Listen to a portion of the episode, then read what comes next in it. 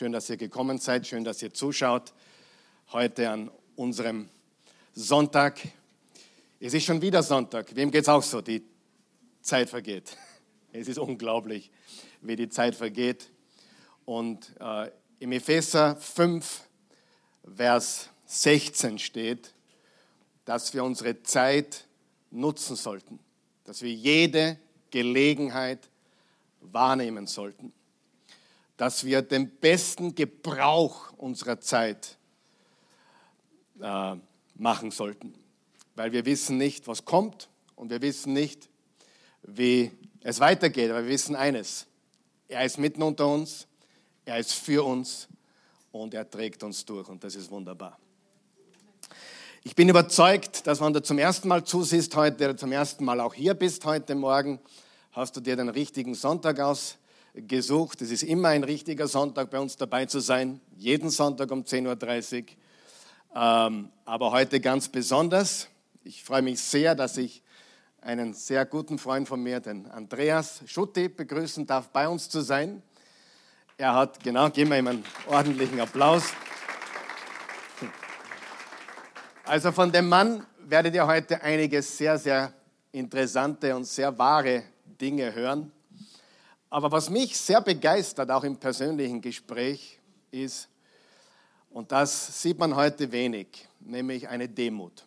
Eine Demut, eine Dankbarkeit und auch ein Verständnis dafür, in welcher Zeit und Welt wir leben.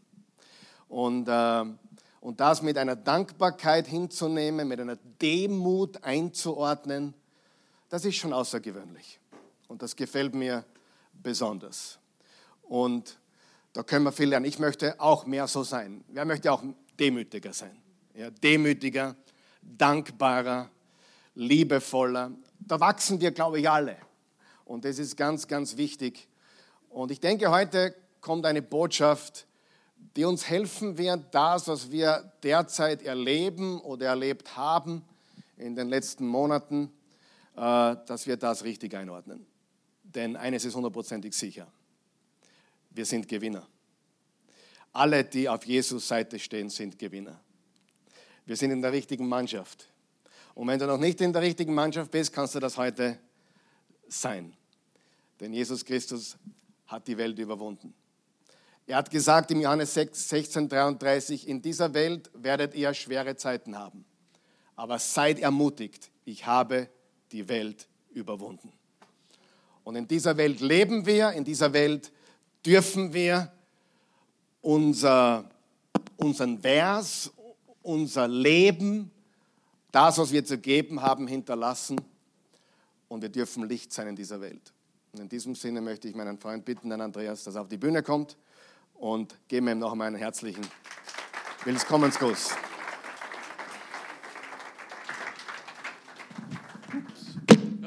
Gleich mal Auftritt. Äh, Karl, haben wir an Karl Michael haben wir jetzt ein Label hingelegt, dass ich gleich noch nervöser geworden bin. Ähm, aber das Gute daran ist, äh, das, was er gesagt hat, mir das bewusst ist, wenn ich da herumstehe, dass er nicht für mich da herumstehe, sondern es geht darum, dass wir einfach äh, unseren Herrn Jesus Christus herausheben, dass er groß ist, dass was er tut und was er macht, äh, einfach das, das Wichtigste ist und nicht, ob ich da stehe. Es könnte jeder andere auch da stehen. Vieles gibt es zum Erzählen, aber es ist halt mein Erlebnis und äh, das letzte Jahr war natürlich herausfordernd, sage ich mal. Und alles, was ich sage, gebe ich Gott. Und ich habe sehr viel gebetet diese Woche, mehr als sonst. Einfach, dass sein Wille geschehe, dass ich das sage, was sein Sinn ist, was in seinen Sinne ist, was von ihm kommt. Und dort, wo ich in meinem Glaubensleben heute jetzt stehe. Und da steht jeder ein bisschen woanders. Jeder steht auf einer anderen Stufe. Äh, das ist nicht richtiger oder das andere ist nicht mehr falsch, sondern es gibt eh nur ein richtig und ein falsch. Der Punkt ist, habe ich schon erkannt oder habe ich es nicht erkannt? Und um das geht es eigentlich. Und da geht es auch bei mir äh, bezüglich, darum heißt ja die Predigt Corona, all things works uh, out for our good. Mein Englisch ist so stark, dass ich genau das auch googeln habe müssen. Naja, äh, der Karl Michael hat es mir dann eh übersetzt. Danke übrigens. Auf jeden Fall ist so, nein, ich kenne das natürlich von einem Lied und dadurch ist es schon immer so eine, eine Zeile, die man ähm, einfach in meinem Leben so oft begegnet ist. Er hat vieles zum Guten gewandt, was ich am Anfang überhaupt nicht so gesehen habe, wo ich am Anfang noch, äh, sage ich mal, dagegen gegangen bin und revolutzt habe und auf einmal hat sich das gedreht dann im Laufe der Zeit, weil sein Langmut und seine Liebe einfach ganz was Besonderes ist und das möchte ich auch einfach äh, für die Leute, die jetzt da sind oder auch die zusehen, einfach ein bisschen am Punkt bringen. Und dieses Corona beschäftigt uns ja natürlich alle. Wer jetzt sagt, das kann ich ausblenden, glaube ich, der lügt sich an. Es geht nicht. Es ist eine Alltagsgeschichte seit einem Jahr. Und mich in der Gastronomie oder uns in der Gastronomie natürlich beschäftigt es auch sehr, sehr, weil wir ja sehr viel öffnen und wieder zusperren dürfen. Dann haben wir wieder ein paar Monate zu. Dann weiß nicht, wo es hingeht. Keine Planungssicherheit, sowieso nicht. Insofern ist mir in dieser Zeit aber immer mehr wieder bewusst worden, wo wir stehen oder wo sind wir überhaupt? Äh, was ist diese Welt? Was sagt die Bibel dazu? Und für mich war es schon ganz klar, dass die Bibel ja eines sagt, dass Jesus ganz klar sagt, dass man, dass unruhige Zeiten kommen dass die Welt einfach, äh, so wie sie ist, sie verändern wird. Und ich muss euch sagen, ich komme ja von dieser Welt. Darum kann ich ja was drüber sagen. Ich habe ja alles gelebt, was diese Welt zu bieten hat. Ich war ja gefangen in diesen Dingen, dass die Hälfte auch genug gewesen wäre. Also ich habe ja, äh, sage ich mal, Manipulation ja, gelebt. Meine Diskos waren ja wegen dem voll, weil ich Manipulation pur gelebt habe. Es ist ja einfach eigentlich äh, Geschäft zu machen, wenn du mit Sex, Drugs und Rock'n'Roll arbeitest. Weil das geht auf die Masse einfach ab. Dort komme ich her, dort bin ich einfach zu Hause gewesen. Das war mein Handwerk. Und ich habe halt in meiner Zeit, so als Disco-König, damals auch übrigens, äh, Bücher sind beim Ausgang, wenn jemand eins möchte, gratis mitnehmen oder verschenken möchte, bitte nehmt es euch, habt genug hier. Ähm, wenn, das, wenn in meiner Zeit einfach, ich sage, was erlebt habe, dann auch, äh, wie es einfach in der Medienlandschaft aussieht. Also ich habe ja schon äh, mit in meiner Disco-Zeit als Disco-König eine Million Schilling damals äh, an Licht ins Dunkel gespendet, weil ich so ein guter Mensch bin. Aber warum habe ich es gemacht? Ich habe es gemacht, um Promotion zu machen. Und wisst, was ich dort erlebt habe beim Fernsehen, beim ORF, bei den Redakteure? Ja, wir müssen Dramatik verkaufen. Es muss dramatisch sein, diese Geschichten, die wir bringen. Nein, das ist zu wenig. Nein, na, ja, das wäre gestorben. Ja, genau, das nehmen wir. Das, das, so muss es abgehen. Das habe ich erlebt. Das ist nicht, was ich nacherzähle, sondern ich war dabei, ich habe das gehört. Also, und jetzt switchen wir auf Corona. Was machen sie jetzt? Angst, Panik. Sie halten uns einfach richtig unten am Boden. Sie verkaufen uns Dinge, die einfach nur Lügen sind. Also glatte Lügen, wenn wir jetzt einfach äh, von diesem Schiffsunglück die Särge hernehmen. Und das ist für mich, was mich eigentlich extrem traurig macht. Ich habe zu Leuten gesagt, wisst ihr aber schon, dass diese Särge von Italien am Anfang von Corona, äh, die Fotos waren von Schiffsunglück. Wisst ihr, was die meisten Leute gesagt haben drauf? Ja, das kann ja passieren. es ist passiert. Also Manipulation kann eben, das passiert, dass in unsere Köpfe diese, diese Särge drin sind und dass mit denen bewusst Angst geschürt wird. Das ist ja Wahnsinn eigentlich. Ja? Und schauen wir, wo wir jetzt stehen. Ähm, das, das tut mein Herzen einfach weh, wenn ich mir denke, alte Menschen, isoliert, Kinder, die psychisch komplett äh, durchdrehen und fertig sind, die Eltern dazu, weil sie einfach nicht mehr wissen, wie sie das alles handhaben sollen. Da bin ich noch nicht dort, dass man den Job vielleicht verloren hat und dass man einfach überhaupt nicht weiß, wie es weitergeht. Äh, wenn man diese Sachen anschaut und dem sagt einfach, das ist cool und das ist super und richtig sind wir unterwegs, dann muss ich sagen, tut mir leid, aber dann muss ich einen schönen Schuss in der Birne haben. Also das ist für mich unmöglich und das sage ich auch ganz bewusst so. Äh, wer sich noch keine Gedanken darüber gemacht hat, warum die Intensivbetten auf einmal verringert werden, damit man wieder was verkaufen kann, dass sie ja dramatisch wird und alle diese Dinge, was da so passieren, ich muss ehrlich sagen, pff, das ist echt schrecklich. Und warum sage ich das? Ja, weil ich natürlich auch äh, in der Medienlandschaft mit Prominenten, mit einigen Prominenten zu tun gehabt habe und diesen Aufbau mitorganisiert habe und natürlich dann weiß, wie man Geschichten schürt. Wisst ihr, die meisten Dinge, die Fernsehformate, die sind lauter Fakes. Das wird ausgemacht. Das wird mit der Bildzeitung in Deutschland, wird mit der Redakteure die Geschichte vorher ausgemacht und dann wird vielleicht äh, zum Beispiel eine Affäre in einer Beziehung konstruiert, damit sie nachher wieder eine Promotion kriegen für die Platte, die gerade rauskommt. Lauter solche Geschichten. Das ist alles gefaked.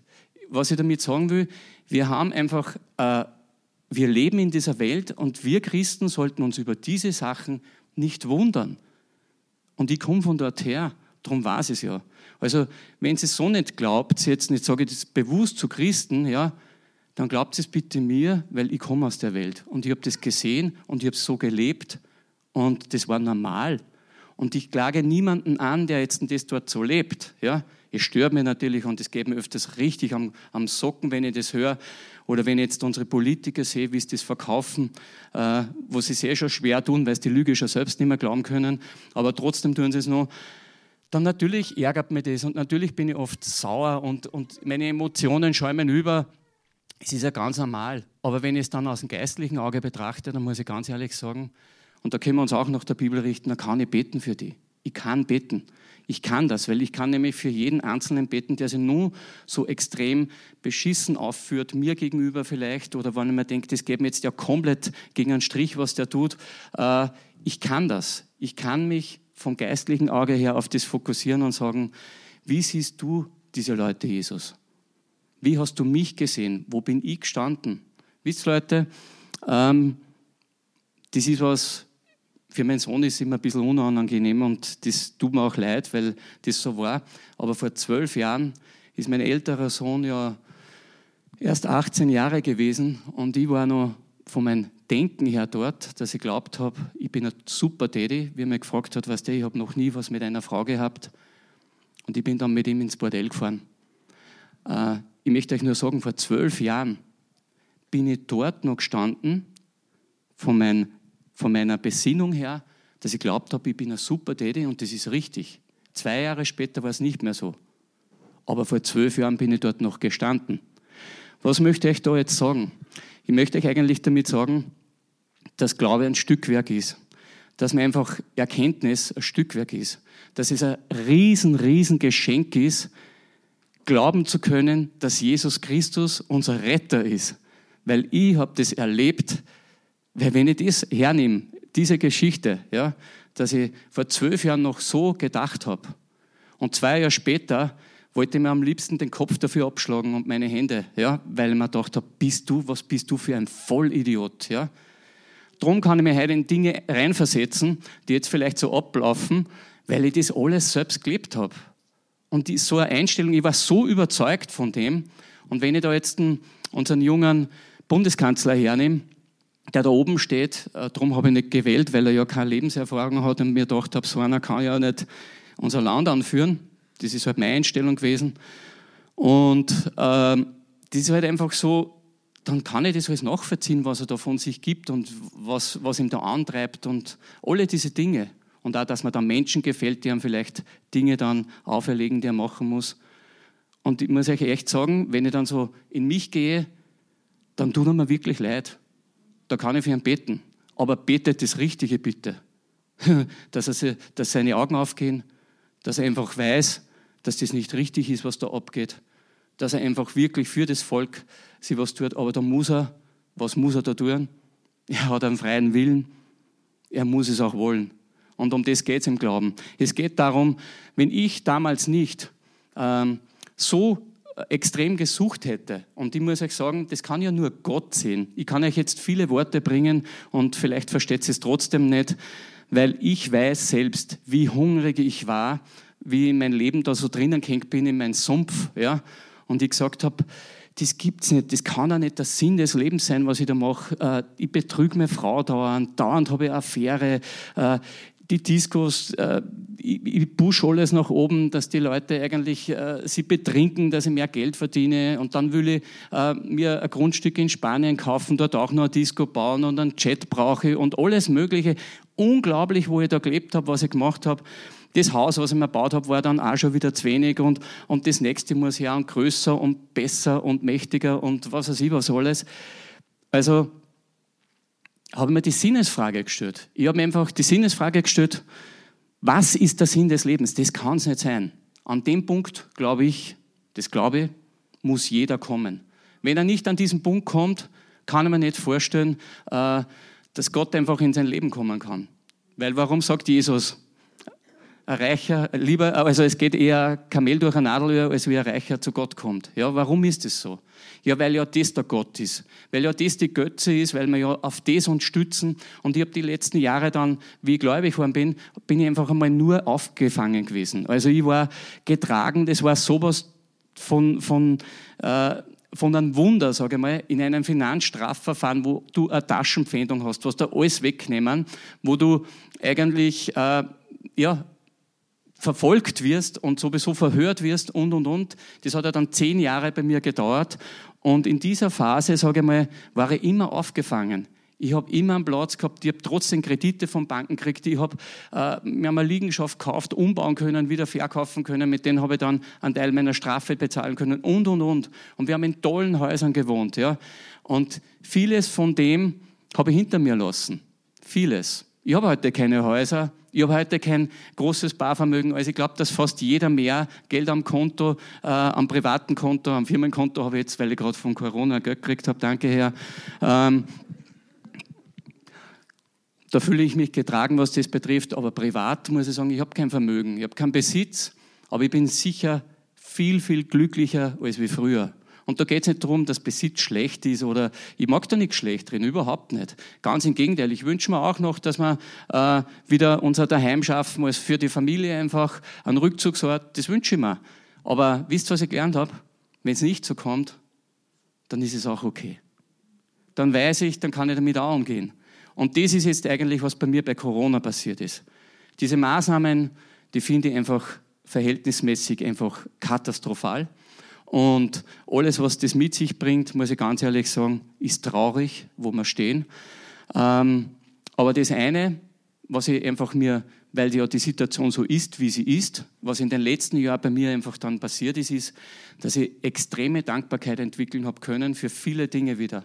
Äh, dass ich einfach das mir von dem mitnehme und das lasse ich bei mir groß werden. Nicht diese Situationen, die Einzelnen, die mich ärgern, die mich auf die Palme bringen. Nein, nein, ich nehme mir das her, was hat es Gutes bei mir bewirkt? Und da war jetzt einiges dabei, weil ich habe ähm, die letzten zwei Jahre, trotzdem, wir haben eine sieben Tage Woche bei unseren Betrieben und auch wenn ich nicht jeden Tag drinnen bin, habe ich sieben Tage lang im Kopf.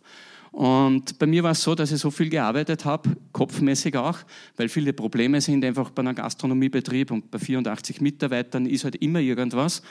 Und dadurch äh, habe ich eigentlich überhaupt keine Kraft mehr gehabt. Ich war so richtig kraftlos.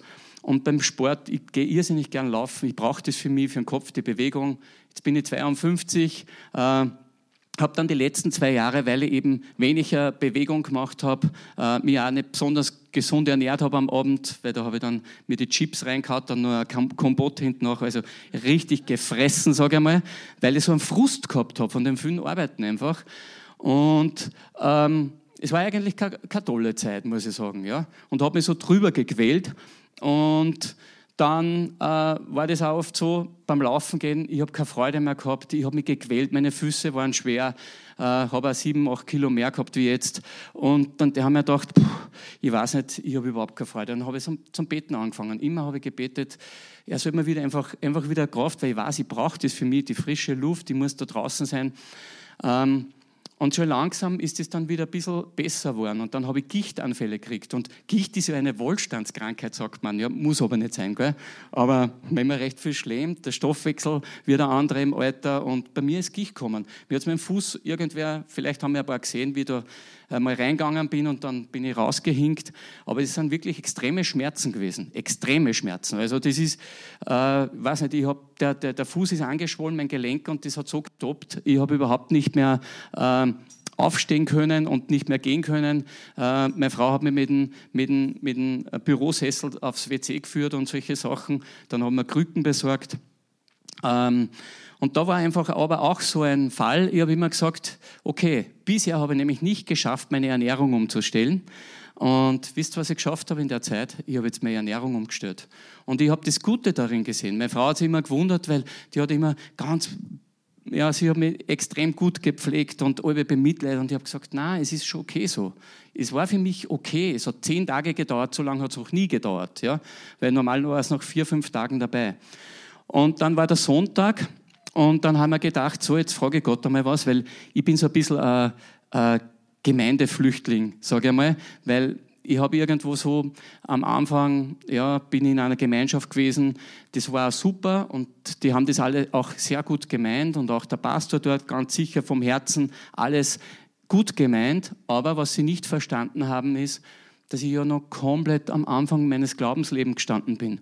Und sie wollten mir eigentlich auf ein, auf ein Label schon entgegenkommen oder mir Sachen aufbürden, die ich überhaupt nicht verstanden habe. Und vor allem war ich noch nicht so weit. Mein Herz war ja überhaupt noch nicht verändert. Das heißt, da gibt es ja diesen Bibelvers, vielleicht bringen wir ihn auch in der Apostelgeschichte, wo drinnen steht, warum legt ihr den äh, Jüngern, also eigentlich den Heidenchristen kann man sagen, ja, Lasten auf, die selbst wir und unsere Vorfahren nicht tragen haben können.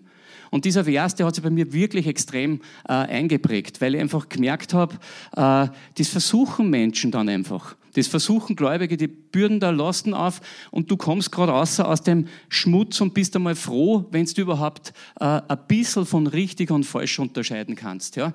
Und dann kommt es so nach und nach und wer hat diesen Langmut? Ja, wer hat ihn? Jesus Christus hat ihn. Er hat ihn mit dir. Er geht mit dir diesen Weg. Und Menschen verstehen die dann oft nicht. Gläubige Christen sind neben dir und kriegen gar nicht mit, was in dir alles abgeht und was du gerade schon alles abgelegt hast. Aber nach außen präsentierst du halt trotzdem noch immer wie ein richtiges Prolettenarschloch, sage ich jetzt einmal, so wie es bei mir oft war. Und dir fällt es nicht mal auf, ja, weil es noch nicht dran war. Weil der Herr geht mit dir einen Weg und es war was anderes dran. Ich habe einmal unterscheiden können, dass ich zumindest keinen Ehebruch mehr begehe. Da war ich schon stolz auf mich. Ich habe mir gedacht, super, ich bin da getragen. Dass ich mich nicht mehr jeden Tag mehrmals selbst befriedigt habe. Ich war getragen. Ich war dankbar. Wisst ihr, wie man? Dort bin ich gestanden. Und dann geht der Weg. Und natürlich ist dann ein Hunger in mir gekommen. Ich habe in dieser Phase dann sehr viel Bibel lesen können, habe die Zeit auch dazu gehabt und für das bin ich auch sehr, sehr dankbar. Und so nach und nach ist mir dann vieles bewusst worden. Aber dort damals, ähm, die haben das halt noch nicht verstanden. Und das ist kein Vorwurf, überhaupt nicht.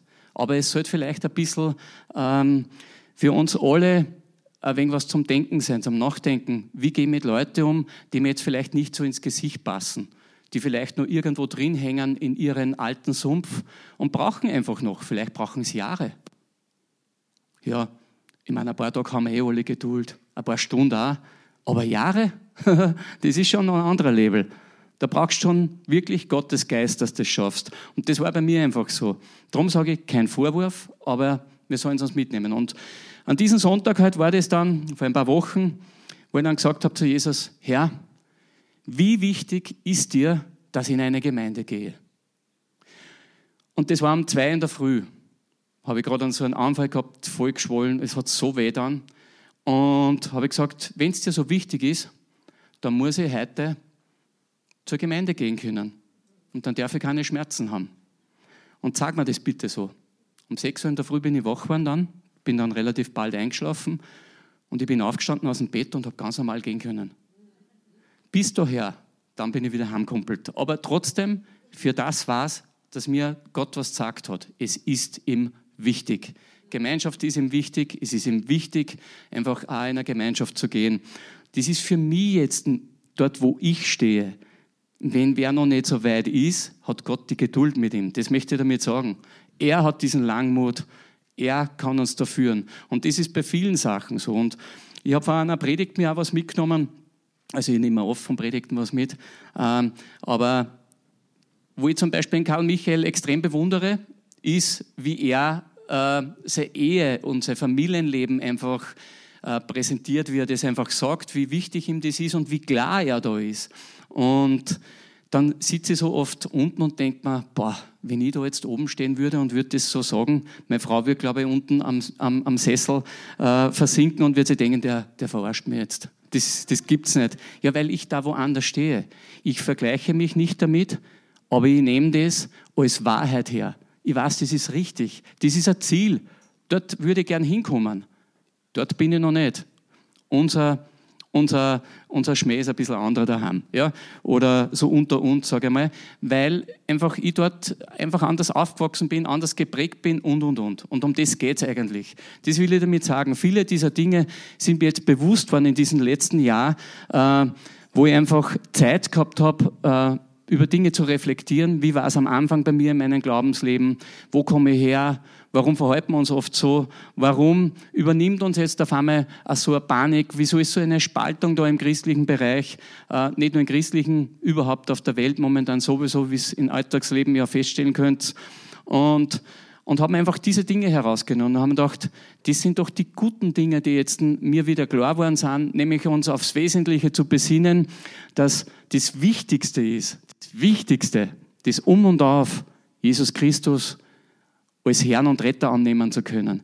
Das ist doch das größte Geschenk, das zu wissen, dass du weißt, äh, er hat am Kreuz alles für uns bezahlt, er hat für uns wirklich alles erledigt.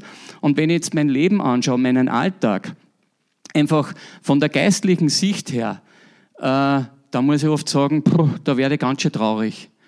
Aber wenn ich auf Jesus blicke, was er für uns getan hat und dass das ja ein Geschenk ist, was wir gekriegt haben, weil ich mag, ich mag ja sagen, ähm, ich habe ja so hungrig danach gesucht und wenn man diesen Vers hernehmen, bittet und euch wird gegeben, klopft an und euch wird aufgetan, dann kann ich euch sagen, ich habe so hungrig nach dem gesucht und ich habe an die Tür geschlagen, äh, ich wollte den Sinn des Lebens, ich wollte das einfach erreichen und das ist dann, er hat eigentlich, er ist mir entgegengekommen. Aber meine Entscheidung war es, auch wirklich mich zu reflektieren. Und nichts anderes passiert beim verlorenen Sohn. Wenn ihr wisst, der ist ja auch weg, ist ausbrochen, äh, der eine Sohn, äh, der, äh, sage ich, alles dann verjubelt und verhurt hat und auf einmal ist er aber dann da gesessen in der Hungersnot und hat einmal über das reflektiert und hat eigentlich, die Umkehr hat stark gefunden bei ihm. Und diese Umkehr hat eigentlich bei Gott genügt. Diese Umkehr war einfach genau das, was Gott wollte. Und dann hat er eigentlich sich noch gedacht, in aller Demut, boah, ich kann doch nicht heimgehen, weil ich habe einfach so gesündigt gegen meinen Vater, das geht nicht. Also ich habe ihn entehrt und, und, und. Aber wie hat Gott gedacht? Was hat er dann? Er hat ja schon gewartet auf ihn. Er ist ihm entgegengelaufen. Und entgegenlaufen war bei den Juden damals nicht so äh, normal, dass der Vater den Sohn entgegengelaufen ist. Das heißt, es zeigt nur mal, was für Herz, was für Liebe da drinnen ist. Er ist ihm entgegengelaufen. Und er hat ihn umarmt und hat ihm sofort die Sohnschaft äh, durch das Anstecken des Rings und alles wieder ganz klar gegeben. Ohne Zweifel. Hat das Beste Kalb schlachten lassen und hat äh, Fest gefeiert. Und trotzdem ist dann der andere Sohn auch, der zu Hause war, war dann neidisch, war eifersüchtig.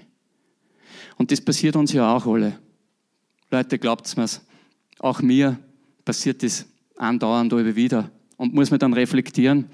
Und das habe ich in diesem Jahr jetzt einfach mehr können, als wie, sage ich vielleicht, wenn ich jetzt im totalen Arbeitsstress drinnen gewesen wäre. Und wir sind trotzdem, was das betrifft, wir treffen uns ja so einmal in der Woche mit ein paar Mitarbeitern, natürlich mit acht Meter Abstand und ähm, reden dann über solche Dinge und wir sagen immer wieder, wie dankbar wir eigentlich sein können. Wir sind getragen. Und ich sehe das nicht als Akt von der Regierung, ich sehe das als den Segen Gottes. Dass man trotzdem, weil ich weiß, in anderen Ländern haben es diese Hilfen in der Form nicht, ja, ich muss aber auch dazu sagen, dass mir Gott schon in weiser Voraussicht Dinge gezeigt hat, wo ich einfach sehr schnell reagiert habe und dadurch wir, was das betrifft, betrieblich gesehen, wirtschaftlich gesehen, nicht in, in der Not sind, dass ich meine Löhne der Mitarbeiter nicht zahlen könnte oder so. Das geht sich alles aus. Natürlich, wenn die Hilfen mal nicht mehr wären, dann wird es anders ausschauen. Aber im Moment ist es so, für das bin ich auch dankbar. Das ist einmal ein Druck, der weg ist. Was ich aber in meinem Unternehmerleben schon gelernt habe über diese vielen Jahre, dass ich auch gut jonglieren kann. Dadurch kann ich halt ein bisschen das bewerten, wann zahle ich was und bin ich vorsichtig einfach mit den Ausgaben auch. Und dadurch geht es auch ganz gut. Das ist die eine Sache. Aber wegen dem gebe ich der anderen Sache nicht recht und sage, das ist jetzt alles richtig, wie es passiert, nur weil das für uns passt. Na, so sehe ich das überhaupt nicht. Und alle diese Dinge, sage ich mal, ähm, haben mich dann auch dazu gebracht in der Phase, dass ich viel mich beschäftigt habe äh, mit dem Kommen Jesu. Ja, und da sind ja die Predigtreihen gewesen in der letzten Zeit und sind wir ja noch drinnen, wie ihr wisst. Und in dieser Phase habe ich einfach auch oft Angst bekommen, weil ich nämlich diese Liebe, wie Gott ist, ein bisschen vergessen habe. Weil ja ich die ganze Zeit nur diese Bad News höre und ich muss mich beruflich damit beschäftigen. Das ist halt so. Ähm, dadurch geht, das nicht spurlos an mir vorbei. Und dann habe ich ein bisschen so nachgedacht darüber, bin ich wirklich bereit, wenn Jesus wiederkommen würde? Bin ich wirklich bereit? Und dann haben wir ein bisschen mehr, ich beschäftige mich nicht mit den Hörner und mit was weiß ich was alles. So tief gehe ich einfach gar nicht rein. Äh, das müsste man Gott zeigen, dass ich es tun soll, sonst tue ich das nicht. Aber mir sind ein paar Bibelstellen sehr klar und, und mir ist einiges bewusst. Und dann hat äh, der Karl Michael ja, glaube ich, vor zwei Wochen das gepredigt, ähm, wo er gesagt hat, wo er ähm, ja immer darauf hinweist, wir können es nicht wissen und wir sind noch nicht dort und eh wegen der Endzeit und auch was in die 80er Jahre da passiert ist. Und ich habe dann auch ein bisschen nachgedacht und natürlich haben wir gedacht, ja, aber was ist, wenn es trotzdem passiert, wenn wir jetzt in dieser Zeit drinnen sind, ja? Und dann ist mir eigentlich öfters ein bisschen so Angst und Bange geworden, sage ich, wenn ich gewisse Bibelverse gelesen habe, die, die mich dann ein bisschen, sage die auch falsch interpretiert habe. Ähm, und dann kann ein bisschen Angst aufkommen. Und Angst lähmt uns. Und das haben wir ja bei Corona auch. Angst lähmt uns. Und dann bist du nicht mehr der Christ, der sich hinstellt und so dieses Zeugnis gibt und vielleicht andere begeistern mag, weil Angst lähmt uns. Und das, dann bin ich draufgekommen, das ist ja das hundertprozentige Ziel vom Teufel. Hier ist ja ganz klar, er ist der Lügner, er ist der Verführer, er ist der Betrüger. Er, das ist sein Handwerk, das kann er ja. Und darum lähmt er uns jetzt mit den eigenen Waffen und sagt, na, na, na, na, du, Jesus, na, du, na, die lasse ich nicht einer, weil du, du glaubst, aber na, das reicht nicht aus. Und alle diese Dinge, und, und dann hört man noch Botschaften im christlichen Bereich, sind so Botschaften herumgegangen. Boah, da, ist mir, da hat es mich geschaudert, muss ich ganz ehrlich sagen. Ich habe das zwar mir angehört, habe es aber dann gut äh, verarbeiten können. Äh, aber ich muss ehrlich sagen, da habe ich gedacht, was passiert alles? Und dann habe ich auf mein eigenes Leben wieder geschaut, was war eigentlich in dieser, wie, wie habe ich Jesus kennengelernt? Wie war er zu mir? Das ist ja mein, mein eigenes Zeugnis. Wie behandelt er mich heute? Dann stimmt es mit dem überhaupt nicht zusammen. Und dann nehmen wir Bibelstellen her, wie äh, zum Beispiel äh, mit den Arbeitern am Weinberg, ja, wo der eine um 8 Uhr in der Früh kommt, hackelt den ganzen Tag. Das können wir jetzt mit dem verlorenen Sohn verbinden. Der eine geht raus, feiert ein Partyleben und der andere ist neidisch daheim. Und der andere kommt eben nur eine Stunde arbeiten und kriegt denselben Lohn. Ja, man sagt aber Jesus da ganz klar drauf, das ist seine Sache, wie er das macht. Und da ist er ganz klar eigentlich. Der hat nur eine Stunde gearbeitet. Natürlich war der andere ein bisschen eifersüchtig, weil der schon den ganzen Tag geschwitzt hat und kackelt hat und denselben Lohn gekriegt hat. Und der eine Stunde gearbeitet hat, hat auch den Lohn gekriegt. Denn die Letzten werden die Ersten sein. Und dann denke ich mir, da ist doch so viel drinnen in dem. Bitte, wenn wir das hernehmen, können wir doch diese Drohbotschaften gar nicht glauben. Das gibt's ja gar nicht. Weil diese Barmherzigkeit, die Gott einfach sagt, dass wir leben sollen, ihr glaubt, dass er uns was auferlegt, was er selbst nicht tut? Oder wenn, die, wenn der 1. Korinther 13 von der Liebe spricht, die langmütig ist, die alles vergibt, die Böses nicht zurechnet, ist das unser Label oder ist das sein Label? Das ist sein Label. Weil wir schaffen denn, naja, wenn wir ein bisschen was davon schaffen, dann müssen wir dankbar sein. Zeitweise. Wenn wir im Geist total getragen sind, schaffen wir das. Aber ich muss euch ganz ehrlich sagen, ich weiß, ich bin nicht 24 Stunden im Geist getragen, wenn ich so durch meinen Tag laufe. Leider nicht. Ich würde es gern sein. Von dem her würde ich mir wünschen, Jesus kommt früher. Je früher, desto besser. Weil dann brauche ich mir dieses so gesehen nicht so antun. Aber es gibt ja andere Aspekte auch noch. Wir haben ja einen Auftrag. Wir sind ja auch für was da. Und es sind noch viele Menschen, die wir erreichen können. Und das ist ja auch das Schöne dran. Und dann komme ich wieder zu dem, äh, wir brauchen nicht vergleichen. Wie viel hat derjenige dann, der neben Jesus am Kreuz gehängt ist und der mit ihm dann ins Himmelreich hinaufgefahren ist, wie viel hat der für Jesus noch gemacht? Ja, der hat extrem evangelisiert, der war unterwegs, der hat nur austragen. Nein, nichts hat er mehr gemacht. Nur eine richtige Entscheidung getroffen. Und das ist unser Gott. Dieses Bild von Gott, das müssen wir haben. Das ist wichtig. Es geht nicht darum, dass wir einen internen Konkurrenzkampf dann haben, der was mehr, der was weniger, der ist gescheiter, der, der, ich darf heute da heroben stehen. Nein, ich mache das mit großem Respekt. Muss ich ganz ehrlich sagen. Mit großer Demut stelle ich da her und ich möchte das von mir geben, was er mir zeigt. Nicht die Pläne, die ich gemacht habe. Ich habe große Notizen gemacht. Viele Seiten habe ich geschrieben und am Ende des Tages sage ich, Herr, dein Wille geschehe. Ich mag das sagen, was du haben willst, dass ich sage. Und nicht, was ich für Pläne mir schmiede. Um das geht's mir nicht. Es geht darum, dass die Wahrheit rauskommt. Und das ist einfach auch das, was ich erlebt habe, was ich mit Gott erlebt habe. Und, und das ist doch, doch so wichtig, äh, dass wir uns das jetzt in dieser Zeit noch mehr einprägen, dass diese Barmherzigkeit und diese Liebe einfach über alles drüber geht. Und da gibt's ja diesen Vers, jetzt muss ich ihn selbst suchen, äh, in Jakobus, ähm, wo, wo drinnen steht, dass der dass das Gericht, der Jakobus 2,13 ist es. Kannst du ihn vielleicht bringen? Ich weiß ja jetzt vor der Teich. Gell? Äh, Gott wird nämlich kein Erbarmen haben mit dem, der selbst unbarmherzig ist und wird das Urteil über ihn sprechen. Wer aber barmherzig ist, braucht sich nicht fürchten. Bei ihm äh, triumphiert das Erbarmen über das Gericht. Das Erbarmen triumphiert über das Gericht. Also wenn wir Barmherzigkeit leben, und da sage ich, das ist auch was, was im letzten, in den letzten Wochen mir ganz, ganz stark äh, reinkommen ist. Wer beurteilt denn das, wie barmherzig wir sind? Ich? Ich?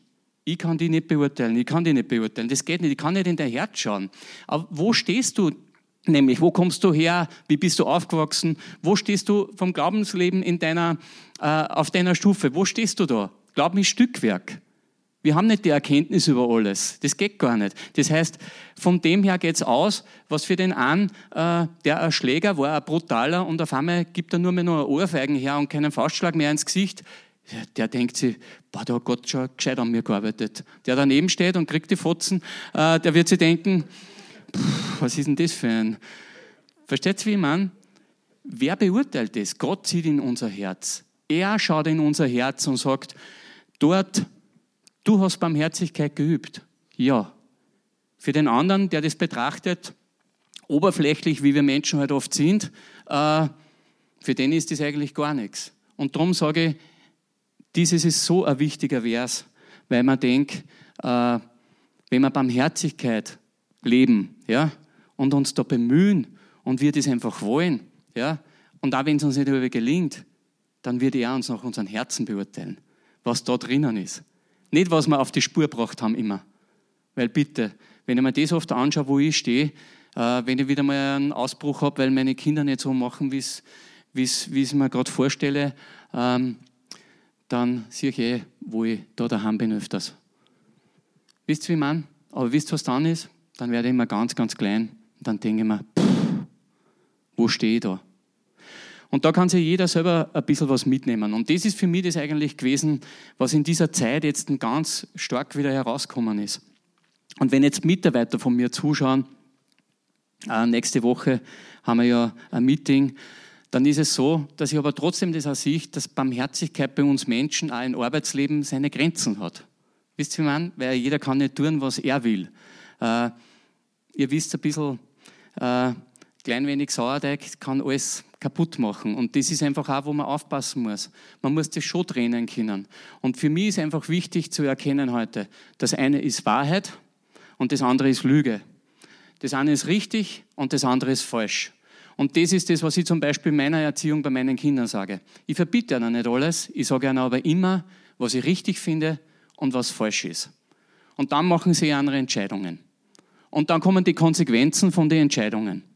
Und oft ist es nicht so gut die Saat, die wir sehen, die ist oft von den Menschen, die zurückkommt, nicht so lässig. Ja? Und dies ist mir alles in den letzten Jahren, sage ich, noch, noch mehr bewusst worden. Also es heißt einmal, Angst bringt uns überhaupt nicht weiter, in keiner Hinsicht. Und unsere Regierung arbeitet mit Angst. Unsere Medien arbeiten mit Angst. Darum kann es nicht richtig sein, was passiert. Versteht's, wie man? Und äh, auch für uns Christen ist Angst äh, riesen eine Riesenhemmung und wir können nicht mehr so frei rausgehen und das Evangelium verkünden, wenn wir Angst haben. Weil wenn wir selbst schon Angst haben, dass wir gerade halt durchrutschen äh, und nicht wissen, ob wir jetzt errettet sind oder nicht, wenn Jesus wiederkommen sollte in der Zeit, wo wir vielleicht noch leben oder auch nicht. Ja? Aber wenn es so ist, dann muss ich sagen, dann ist es schlecht. Aber was mir geholfen hat, war die gesunde Gottesfurcht. Mir hat das wieder einfach auf Spur gebracht bei vielen Dingen, die ich vielleicht ein bisschen schleifen habe lassen. Und das ist ja dieser wichtige Respekt vor seiner Heiligkeit. Er ist einfach Gott, er ist absolut heilig. Bei ihm ist alles heilig. Da können uns wir ja gar nicht nähern, weil da würden wir ja komplett tot umfallen. Und das hat mir schon geholfen in dieser Phase, dass ich wieder da einfach ein paar Dinge gut auf die Spur gebracht habe. Und so habe ich wieder das Gute darin gesehen, was jetzt passiert ist. Diese Angst in dem Sinn kann auch zur Gnade verwendet werden, weil Gott durch seinen Geist in dir arbeitet. Und auf einmal habe ich gesehen, hey, das hilft mir jetzt sogar. Ich brauche ab und zu ein bisschen die gesunde Gottesfurcht, damit ich ein paar Dinge wieder ein bisschen ernster nehme damit ich ein paar Dinge wieder besser auf die Spur bringe. Und das hat mir wieder gut getan. Und darum sage ich auch, sollte das so sein, dass der ein oder andere, falls wir in der Epoche drin sind oder auch nicht, aber auch später, wir einem Märtyrertod entgegenblicken würden, gegenüberstehen würden, dann kann ich jetzt sagen, ich glaube, wenn ich jetzt dran denke, natürlich würde ich mir in die Hosen scheißen, wenn da einer da steht und die Köpfe rollen nacheinander weg. Ich sage es jetzt bildlich gesehen, ja. Aber auch hier kann man große Gnade sehen. Weil wir haben bitte damals die äh, durch den Feuerofen gehen können, der glühend heiß war und noch heißer dreht worden ist und waren so voller Kraft, ja, bitte, die Gnade Gottes wird wirken in diesem Moment. Versteht's, wie man? Das können wir uns jetzt menschlich gar nicht vorstellen. Und darum glaube ich auch dran, vielleicht hat Gott noch Überraschungen für uns bereit, die er nicht niederschreiben hat lassen, die dann einfach kommen, wenn das Ende zubekommt und wenn Menschen einfach in, in, in Massen nur errettet werden, weil es da was gibt, was wir nicht wissen. Weil Gott ist unheimlich, unheimlich groß. Er ist so groß und das ist einfach das auch, wo ich sage, äh, das ist in Römer 11, 33 bis 36 perfekt beschrieben. Gott ist unbegreiflich groß. Wie groß ist doch Gott? Wie unendlich sein Reichtum, seine Weisheit, wie tief seine Gedanken, wie unbegreiflich für uns seine Entscheidungen und undurchdringlich seine Pläne. Denn wer kann Gottes Absichten erkennen? Oder wer hat ihn je beraten? Wer hat Gott jemals etwas gegeben, das er nun von ihm zurückfordern könnte? Denn alles kommt von ihm, alles lebt durch ihn, alles vollendet sich in ihm. Und das ist eigentlich was, wo man denkt, Leute, die Größe, die einfach Gott hat, das haben wir jetzt in ein paar äh, Stellen, wie, sage ich mal, mit den Arbeitern am Weinberg, mit dem, der neben Jesus am Kreuz war, der mit ihm äh, mitgegangen ist. Beim verlorenen Sohn sehen wir das heraus. Äh, es gibt so viele Bibelstellen, die das belegen. Und wenn wir dann unser Alltagsleben oft anschauen, wie der Paulus auch gekämpft hat, das ja auch in Römerbrief drinnen steht, wo er sagt, das Gute, das ich tun will, so quasi, das hat er wieder mal nicht auf die Spur gebracht und die Sünde in ihm war einfach stärker und darum ist er gefallen und dann sagt er ja, wenn ich Jesus Christus so quasi nicht hätte, dann wären wir erledigt. Und das sind Fakten. Und allein das zu wissen, glauben zu können, das ist für mich, ich muss euch ehrlich sagen, das größte Geschenk, das man sich vorstellen kann. Warum können das so viele nicht glauben? Darum glauben sie, sie brauchen keinen Retter. Darum glauben sie ja, es ist eh alles okay, so wie es ist. Sie leben ihren Alltagstrott. Aber wir brauchen genau das. Und im zweiten Korinther sagt ja dann der Paulus, wie er so dahin stolpert auch und ähm, wo er dann sagt einfach, meine Gnade genügt. Gott sagt es zu ihm, weil er einfach der Stachel der Sünde, der ihm quält und wo er einfach irgendwas gehabt hat, was ihm schon lange quält und wo er schon zum Herrn gerufen hat, er soll ihm da endlich helfen und er soll ihm das wegnehmen. Und dann kommt die Erkenntnis, ja, vielleicht ist es deswegen, weil ich sonst vielleicht ein bisschen herablassend werde, weil ich geistlich stolz werde. Und darum hat er ihm das noch lassen, damit das nicht passiert. Und weil er ihm damit sagen will, wie groß das Erlösungswerk von Jesus Christus ist. Meine Gnade genügt. In den schwachen bin ich stark. Wir sind oft schwach. Wenn ich meinen Alltag anschaue, oft. Und wisst, ich bin dann immer ganz klar und denke mir, ich bin so dankbar, dass ich das glauben kann. Und das wünsche ich wirklich jeden Einzelnen, der vielleicht heute zuhört, das glauben zu können, dass wir einfach einen Retter haben, der für uns einsteht, dass wir durch diesen Retter ins ewige Leben gehen können dass wir wissen, wir sind einfach befreit, weil er für unsere Sünden bezahlt hat. Das ist wirklich das schönste und größte Geschenk, was man sich vorstellen kann. Und das hilft mir in dieser Zeit jetzt irrsinnig als Gastronom. Ich mache mir jetzt nicht so die großen Sorgen, weil wie es kommt, so kommt's. Und ich war aber nie so. Ich habe nie so gedacht, ja, wie es kommt, so kommt's. Nein, ich, war, ich wollte das alles ein bisschen planen, ich wollte alles wissen. Und natürlich bin ich genauso auch ungeduldig bei Dingen oder Jetzt hat mir geholfen, dass ich mich einfach viel mehr auf das verlasse, wie Gott es führt. Meine Kinder kämpfen dann öfters ein bisschen mit mir, verstehe total, die sind jung, die wollen noch was erleben, äh, die wollen raus und ich verstehe jeden, der auf die Straße geht. Ich verstehe jeden, der demonstriert. Ich verstehe jeden, der sich jetzt aufregt und der einfach, ich sage einmal, wütend wird über gewisse Dinge und Situationen. Ich verstehe das total, absolut, hundertprozentig. Und ich sehe mich sogar dort eher äh, als wie bei den Befürwortern die alles für gut heißen. Na, das ist schon in Ordnung so. Ja, na, das ist jetzt halt einmal so, mit dem müssen wir leben. Ja, na, ja, ja, ich habe eigentlich aufgeben, so quasi. Ich habe aufgeben. Und das ist das, glaube ich, nicht, was Gott will. Weil ich habe für mich das jetzt ein bisschen als Generalprobe auch gesehen. Wo stehen nämlich wir Christen in so einer Phase? Wie schnell kann einer mit gut getarnten, verführerischen Worten uns im Kopf was einreden, was sich toll anhört und auf einmal sind wir mit dabei. Oh, das geht ganz schnell. Und darum sage ich, ich weiß, wo ich herkomme und ich weiß, wie ich das damals gemacht habe. Und gerade vor ein paar Tagen habe ich gesagt, ist mir erst bewusst worden, dass mein, mein, mein, die Verführung für mich die größte Sucht war damals. Eine Frau zu verführen, war für mich, war für mich eigentlich die Herausforderung pur. Nicht das, was nachher passiert ist. Das vorher, dieses, äh, dieses einfach, kriege ich sie, die richtige Platte auflegen, erzählst dir alles, was hören will, horchst dir zu, bin so ein guter Zuhörer. Nein, nein, da hast du recht. Und, nein. Alles, alle diese Dinge, die habe ich ja gelebt. Ich habe ja gewusst, und das ist mir erst vor kurzem bewusst worden, dass das ja ein ganz, ein ganz, äh, ja, das ist, das ist ein Suchtverhalten, sage ich mal. Und das kann ich gescheit einvernehmen. Und da kannst du wirklich total in die Irre laufen. Und da muss ich bestimmt heute auch noch aufpassen. Drum erkenne ich ja solche verführerischen Sachen, die gut getan am Anfang beginnen, mit schönen Worten, und sie täuschen die aber total.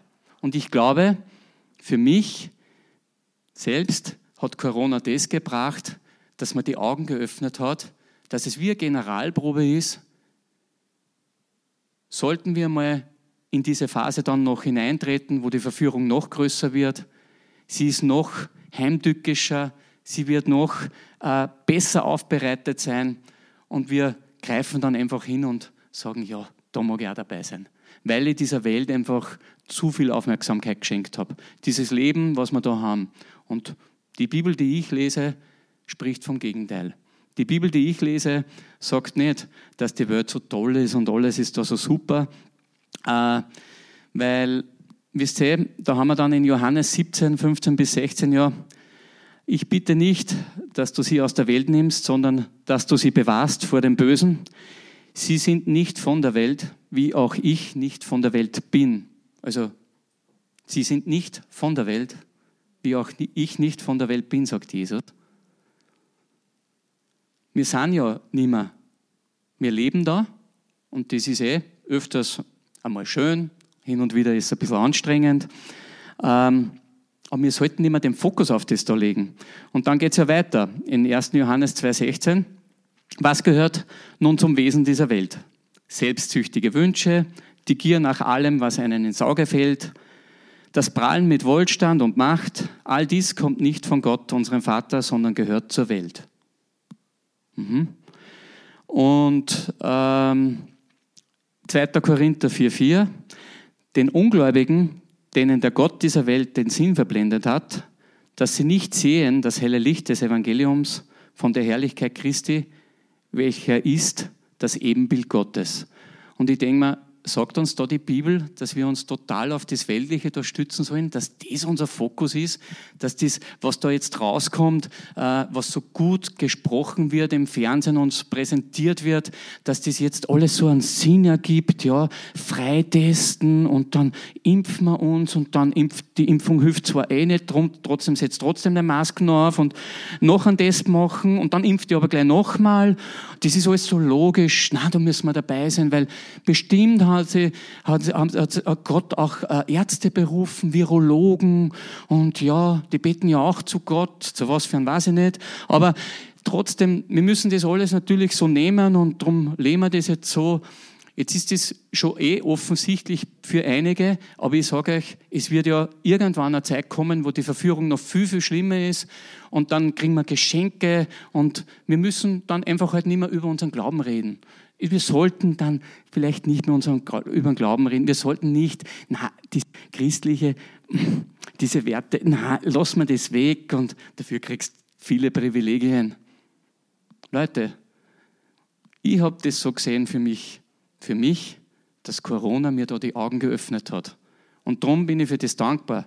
Mir hat es die Augen geöffnet, dass ich da vorsichtiger bin, mir das genauer anschaue und einfach auch, was kommen kann, ob es jetzt so ist oder nicht, werde Augen haben, die sehen. Weil, mir einfach, weil ich für das jeden Tag bete, Herr, gib mir deine Augen, dass ich sehe. Gib mir einfach deine Ohren, dass ich die höre und dass ich erkennen kann, wann was dran ist. Und da geht es mir jetzt nicht darum, dass ich sage, ja, wenn sie einer impfen lässt, lasst er sich halt impfen. Das muss er sich mit Gott ausmachen. Ja? Aber es geht mir darum, ich möchte verstanden werden, wenn ich sage, ich lasse mich nicht impfen. Versteht ihr, wie man? Um das geht's. Ich möchte sagen, okay, äh, wenn du eine Maske tragst, dann bitte trag sie. Überhaupt kein Thema für mich. Für mich ist es kein Problem. Aber wenn ich keine trage, dann lass mir das bitte doch so. Ja, dann ist das für mich okay. Ja, aber dort sind wir nämlich nicht. Und wisst, äh, den habe ich gestern noch schnell nachgeschickt. In Lukas 6,31 steht ja äh, super Vers. Behandle andere so, wie du von ihnen behandelt werden möchtest. Und ich sage jetzt nicht, äh, ich würde nie im Leben hergehen und jetzt zum Spar reingehen oder, oder Biller oder keine Ahnung, ohne Masken. Wisst ihr, warum ich das nicht tue? Weil was kann der Verkäufer dafür, dass er sich mit mir dann anlegen muss, weil er mich, weil er mich zurechtweisen muss? Weil, na, das mache ich, das mache ich eigentlich, weil, weil ich das in meinen Sinn drinnen trage, weil ich weiß, dass Gott mir da einfach äh, eine Sicht und einen Blick gibt, dass das was mit Liebe zu tun hat und nicht, äh, dir zeige es jetzt. jetzt schau mich, stell mich hin und provoziere das noch. Ja? Oder äh, wenn ich jetzt sage, weil sie ja viel auf den, äh, viele, viele haben sie auf den Römer äh, 13 aufgehängt, jetzt in dieser Phase, das ist jetzt schon, wo ich ein bisschen zum Ende komme, äh, 1 bis 7, wo drinnen steht, wir sollen uns der staatlichen Gewalt so quasi oder der Regierung unterordnen und, und, und. Ja? Und jetzt frage ich eins, Leute, Gehört das Autofahren auch dazu? Schnell fahren? Sind wir da alle dabei? Orten wir uns da immer unter? 50 km/h, 30 km/h, 70 km/h, 130 auf der Autobahn? Nein, tun wir nicht. Ich zumindest nicht. Ja? Aber jetzt auf einmal bei Corona haben wir das alle, ja, genau, jetzt müssen wir dem allem folgen, was die alle machen. Wisst ihr, was ich glaube? Es gibt nämlich viele Beweise in der Bibel, wo Regierungen und Könige was angeordnet haben und wo es dann einfach ihr Gewissen, ihr Gewissen ihnen zeigt, wo was dran ist. Und wenn es mich fragt, ähm, dann habe ich gewisse Dinge genommen, wie jetzt ein Spar einkaufen gehen. Ich, will, ich, ich würde nie einen, einen, Polizisten, obwohl das früher mein Hobby war, äh, würde nie einen Polizisten provozieren. Ja? Ganz ehrlich, ich habe ein ganz ein großes Herz und Mitgefühl. Ich sage das auch immer wirklich. Also ich muss echt sagen, wenn ein Polizist zuhört, also da hat Gott mein Herz verändert, das kann ich euch gar nicht sagen, das gibt's gar nicht. Ja? Also ich bin schon, wenn es mich aufgehalten haben, auch jetzt, als Christ noch vor kurzem, bin ich schon auf die Palme gekommen und denke mir, habe ich das Beten angefangen, dass ich ja ruhig bleibe und keine blöden Meldungen lasse und was weiß ich was alles. Aber so ein Herz wie ich jetzt entwickelt habe, muss ich ehrlich sagen, was Gott da dran hat, ich habe so ein tiefes Mitgefühl, was ihr da machen müsst und was, zu was ihr gezwungen werdet, nur, dass ihr einen Job gehalten könnt, ist eigentlich Wahnsinn. Ja? Also, da sollte man mehr beten. Und dann haben wir ja ein Gewissen bekommen von Gott. Und da sind wir jetzt wieder dort, wo jeder steht. Versteht ihr, was ich meine? Wir kriegen ein Gewissen. Und wo jeder steht, weil vielleicht ist der andere extrem robust und Gott wird es ihm erst zeigen, so wie bei mir jetzt bei der Polizei. Ja? Vor kurzem habe ich erst noch mit einem Polizisten eine Diskussion gehabt, das ist sechs, sieben Monate her, bei einer Verkehrskontrolle. Würde ich jetzt nicht mehr machen. Überhaupt nicht mehr. Weil sich das verändert hat in dieser Phase. Weil ich so ein, wirklich so ein Mitgefühl entwickelt habe. Und darum glaube ich, das Gewissen ist ein wichtiger Punkt. Also, mir hat Gott in meinem Gewissen nicht gesagt, dass ich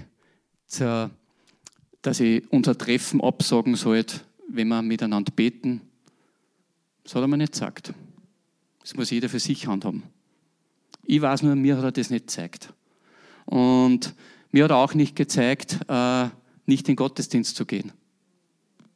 Das hat er mir auch nicht gezeigt. Für mich war es klar, ich gehe. Vielleicht bin ich ein kleiner Revoluzer, dann sagt mir das Gott auch noch. Aber ich kann euch sagen, viele dieser Dinge würde ich nicht so eins zu eins einfach übernehmen, wie sie uns vorgeworfen werden. Sondern wir müssen ein bisschen hinterfragen und das dann schon abgleichen. Und das wird in der Zukunft noch viel, viel wichtiger werden, das glaube ich. Und das ist auch das, was ich einfach für mich mitnehmen habe dürfen. Und wenn ich heute hernehme, die ganzen Sachen, was ich jetzt von mir gegeben habe, wie unser Gott ist, sage ich mal, ähm, dann ist es einfach eins, was ganz, ganz, ganz, ganz, ganz, ganz wichtig ist, äh, dem allem diesen, diese, diese, diese Größe zu geben, braucht man einen Glauben wie ein Kind. Wenn man nämlich das und nicht, ein, nicht der Regierung gegenüber komisch, da haben jetzt ganz viele einen Glauben wie ein Kind gehabt, weil die haben alles gefressen, was sie vorgeworfen gekriegt haben. Also das meine ich damit überhaupt nicht, sondern prüft alles. Prüft auch das, was ich euch da sage. Aber der Punkt ist, das glauben zu können, was Gott mit seinem Rettungsplan, mit Jesus Christus für uns dann hat, da braucht man Glauben wie ein Kind. Und in dieser Phase jetzt, wo wir uns befinden, von Gott getragen zu sein und trotzdem Gutes darin zu sehen, da brauche ich Glauben wie ein Kind. Nämlich das anzunehmen, wie es ist, weil gewisse Situationen können wir nicht ändern, ja. Aber ich würde jetzt nicht äh, an, an, an eine Demonstration anzünden. Sage aber nicht, dass ich vielleicht nicht bei der einen oder anderen einmal mitmarschiere. Weiß ich nicht. Wenn es so ist, kann sein. Aber ich möchte einfach diesen Glauben wie ein Kind und das ist auch für diejenigen, die zusehen, so, so wichtig. Warum braucht man das? Weil der kindliche Glaube, der denkt nicht nach. Der macht sich keine Gedanken. Und wenn ich das so vergleiche, ich habe das vor kurzem in einem Blog bei mir geschrieben, ich habe meine Kinder immer in die Luft geschupft, mehr fünf, vier, drei Meter, keine Ahnung. Äh, kommt darauf an, wie klein sie waren. Und meine Kinder haben sich nie einen Gedanken gemacht, ob ich sie auffange oder nicht. Das war klar. Wisst ihr, wie man? Wieso machen wir uns über das Gedanken, ob es Gott gibt? Es gibt Gott. Er hat alles geschaffen. Wieso machen wir uns über das Gedanken, wirklich, Jesus ist für unsere Sünden. Sünden, was, was? Ich bin eh guter Mensch, was mache ich großartig für Sünden? Die Bibel sagt aber, es gibt keinen, auch nicht einen, der ohne Sünde ist. Gar keinen. Niemanden. Alle haben wir gesündigt und alle sind wir vor Gott schuldig worden. Und das ist einfach das, ähm, schaut euer Leben einfach an, wo man steht, ja, für diejenigen, die jetzt das noch nicht glauben können. Und dann wissen wir aber, wenn wir das ehrlich reflektieren, dass wir einen Retter brauchen. Und um das geht es eigentlich. Das ist mir das Wichtigste, dass ich sage, okay, ich will mich viel mehr auf das wieder fokussieren, das Evangelium zu erzählen, dass Jesus Christus für uns am Kreuz gestorben ist, dass er uns für unsere Sünden alles gemacht hat, damit wir vor Gott retten können, damit wir zum Vater gehen können, weil nur er ist der Weg zum Vater. Nichts anderes. Es gibt nichts anderes. Da gibt es einfach kein, kein, ja, na vielleicht. Na, das gibt es nicht. Es gibt da kein vielleicht. Das ist ganz sicher so. Jesus Christus ist der Weg zum Vater. Und wenn wir einfach das glauben können, dann sind wir einfach zu 100 Prozent bei Gott. Und das ist in dieser Zeit jetzt vielleicht für manche, die jetzt ja, traurig sind, die Dinge verloren haben, die sie vielleicht sehr an das äh, arbeitstechnische äh, oder in die Arbeitswelt ver verfangen gehabt haben, die sie einfach nur an diese Dinge der Welt geklammert haben, vielleicht ist denen jetzt viel mehr bewusst worden, dass da noch was anderes gibt. Das kann jetzt eine Chance sein für dich, dass du sagst, hey ja, das ist eigentlich alles nicht kalkulierbar. Da ist gar nichts kalkulierbar. Nichts ist auf dieser Welt kalkulierbar, weil jetzt habe ich geglaubt, ich habe gerade einen Frisiersalon aufgemacht, aber nächstes Monat haben sie ihn zugesperrt und jetzt kann nichts mehr zahlen. Ich kriege aber auch keine Hilfen, weil äh, ich habe erst aufgesperrt gehabt. Ah, der Umsatz von Jahr, vor letzten Jahr wird genommen. Oh, da habe ich leider noch nicht offen gehabt. Ich bin selbstständig. Ah, macht nichts. Ich würde jetzt gern stempeln gehen, weil ich habe meinen Betrieb verloren. Als Selbstständiger kannst du nicht stempeln gehen. Du kriegst kein Stempelgeld. Das haben sie vergessen. Wisst ihr, wie ich meine? Also was ist da stabil? Nichts ist stabil. Aber wisst ihr, was stabil ist? Zu 100 Prozent wenn ich an Jesus Christus glaube, wenn er in mein Herzen tief drinnen verankert ist, dass er mein Retter ist, und das brauche ich noch nicht einmal so verstanden haben, ja, weil auch das schenkt er. Wenn ich diese Suche beginne, wenn ich mir diese, diese, diese Frage stelle, um was geht es überhaupt, und vom Herzen wirklich suche, dann wird er mich an sich ziehen. Das habe ich erlebt. Und dann wird es so sein, dass du auf einmal Erkenntnis kriegst über diese Sache, weil er hat alles in unser Herz reingelegt. Und auf einmal wird es frei und es kommt im Verstand drauf. Bei mir war es nämlich so, dass ich vorher war mir klar, es gibt Gott, wie ich noch dem Universum geredet habe. Um, bin ich da gestanden und habe dem Universum geredet und wünsche dir und alles kommt. Und dann haben wir gedacht, was tue ich da eigentlich? Vor mir ist da eine Erkenntnis gekommen, das ist ja Gott. Allem, wir haben mit Gott geredet. Dann hat es noch ein weiteres Jahr gedauert, bis ich Jesus Christus als meinen Herrn und Retter annehmen habe können. Und wisst, das war jetzt nicht ein großes Übergabegebet oder so, sondern es war einfach, ich habe gewusst, in der Bibel finde ich die Wahrheit. Und dass ein Menschen in mein Leben kommen, das war aufgelegt und organisiert von ihm. Die Nachbarn waren gläubig. So bin ich einfach von einem ins andere gekommen. Und das wird so sein, wenn du einfach diese Entscheidung triffst, ich will dich kennenlernen. Komm in mein Leben, Jesus, weil du bist einfach das Beste. Du bist das, der mir einfach diesen Weg in die Ewigkeit ebnet, wenn ich an dich glaube. Und das ist auch das, was uns jetzt vielleicht aus diesem weltlichen Dasein eine Perspektive gibt, was uns einfach eine Hoffnung gibt, was uns einfach äh, eine Freude gibt. Und das habe ich jetzt im letzten Jahr für mich noch wieder viel mehr, sage ich, verinnerlichen können, äh, als wie jetzt so muss ich ehrlich sagen. Ich habe das schon gehabt, habe es ein bisschen verloren gehabt, aber jetzt ist es mir wieder richtig bewusst worden. Und für das bin ich extrem dankbar. Aber das alles wirklich so annehmen zu können, da müssen wir einfach dort sein, dass wir einen Glauben wie ein Kind brauchen. Weil dann geht es ganz, ganz schön. Und dann ist es wirklich in einer Leichtigkeit. Und du wirst dich getragen fühlen in Zeiten, wo es jetzt ein bisschen eng ist, wo es jetzt einfach nicht lässig ist, wirst du einfach merken, kommt her, wenn ihr mühselig und beladen seid, ich will euch erquicken, ich will euch Ruhe schenken. Er will uns in unseren Herzen Frieden schenken und Ruhe. Und das muss ich euch ehrlich sagen, das habe ich jetzt in den letzten Monaten immer mehr erfahren, weil ich war ja einer als Unternehmer, ich will mir gar nicht so bezeichnen, Selbstständiger, selbstständig, ständig selbst, ja, habe ich immer geglaubt, ich muss alles selbst machen.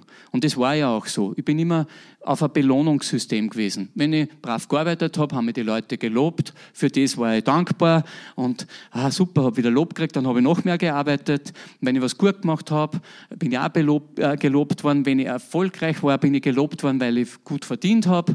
Also es ist ja ein Belohnungssystem in unserer Welt. Ja? Und da habe ich mich natürlich auch extrem verfangen gehabt. Jetzt ist für mich das noch schwieriger, dieses annehmen zu können, nämlich das, was gratis ist, was ein Geschenk ist. Die auf einmal einfach zurücklehnen und sagen, danke, dass du mein Versorger bist. Dass du mir jetzt über die Zeit bringst und dass du mir eigentlich da hilfst, mir einfach einen Blick zu geben, nicht auf die Angst zu schauen, nicht auf das, was gerade in der Welt passiert, sondern vom geistlichen, Augenblick, äh, vom geistlichen Blick her einfach auf das schauen, was auf mich wartet was in Zukunft auf mich wartet. Und nicht, dass ich jetzt da nicht noch gute Tage erleben will, das meine ich überhaupt nicht. Aber ich kann das heute besser einordnen. Versteht wie man, wenn heute was nicht so passiert, wie man es gern wünscht, kann ich mich damit auch anfreunden, nach kurzer Zeit. Und das ist einfach das. Es macht dich nicht mehr gefangen mit dem, was du gerade willst. Ja, jetzt habe ich geplant, ein Haus möchte ich bauen und das will ich und nächstes Jahr will ich das erreichen, dann will ich dorthin fliegen und das möchte ich und boah, und dabei kann man nicht einmal einen Burger essen gehen oder ein Getränk oder einen Kaffee.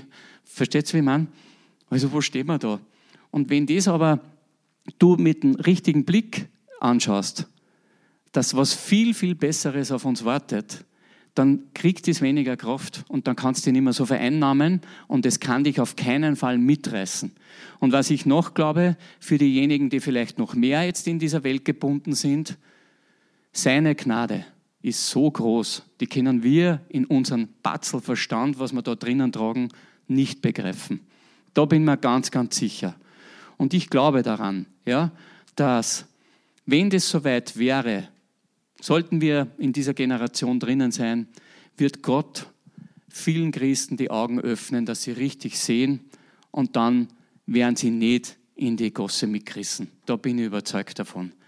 Weil zu dem Moment haben die durch beim Feuerofen auch diesen Mut gehabt. Und David gegen Goliath hat auch den, in dem Moment, wo er ihm gegenübergestanden ist, ja, das ist ja fast größenwahnsinnig umgekommen, oder? Ich meine, wenn man sich die Geschichte durchliest, der hat ein Selbstvertrauen gehabt. Also, puh, also wenn ich jetzt da so reden würde, dann würde ich sagen, was ist denn das für Kotzbrocken? Aber weil er von Gott getragen, weil er von seinem Geist so erfüllt war, war er überzeugt, mit meinem Gott kann ich alles schaffen. Und an den halten wir uns fest, bitte. An den halten wir uns fest in dieser Zeit und geben den anderen nicht diese Kraft. Das wünsche ich jedem von ganzem, ganzem Herzen. Danke fürs Zuhören. Danke, dass ich da heute reden habe dürfen. Auch für dein Vertrauen, Karl Michael. Ja. Und ja.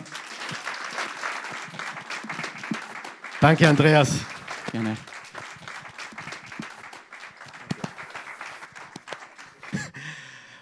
Ich habe etwas ganz Wichtiges gelernt. Ich habe viel gelernt heute, aber das Wichtigste, was ich gelernt habe, ich weiß jetzt, warum die Christi mich so liebt weil ich ein so guter Zuhörer bin. äh, Wenn es so wäre, ja. Ich glaube, sie liebt mich, obwohl ich keiner bin, kein guter Zuhörer. War danke, Andreas. Danke für diese klaren Worte, aufrichtigen Worte, ehrlichen Worte. Und äh, es ist wirklich so, es gibt keine andere Antwort als Jesus Christus.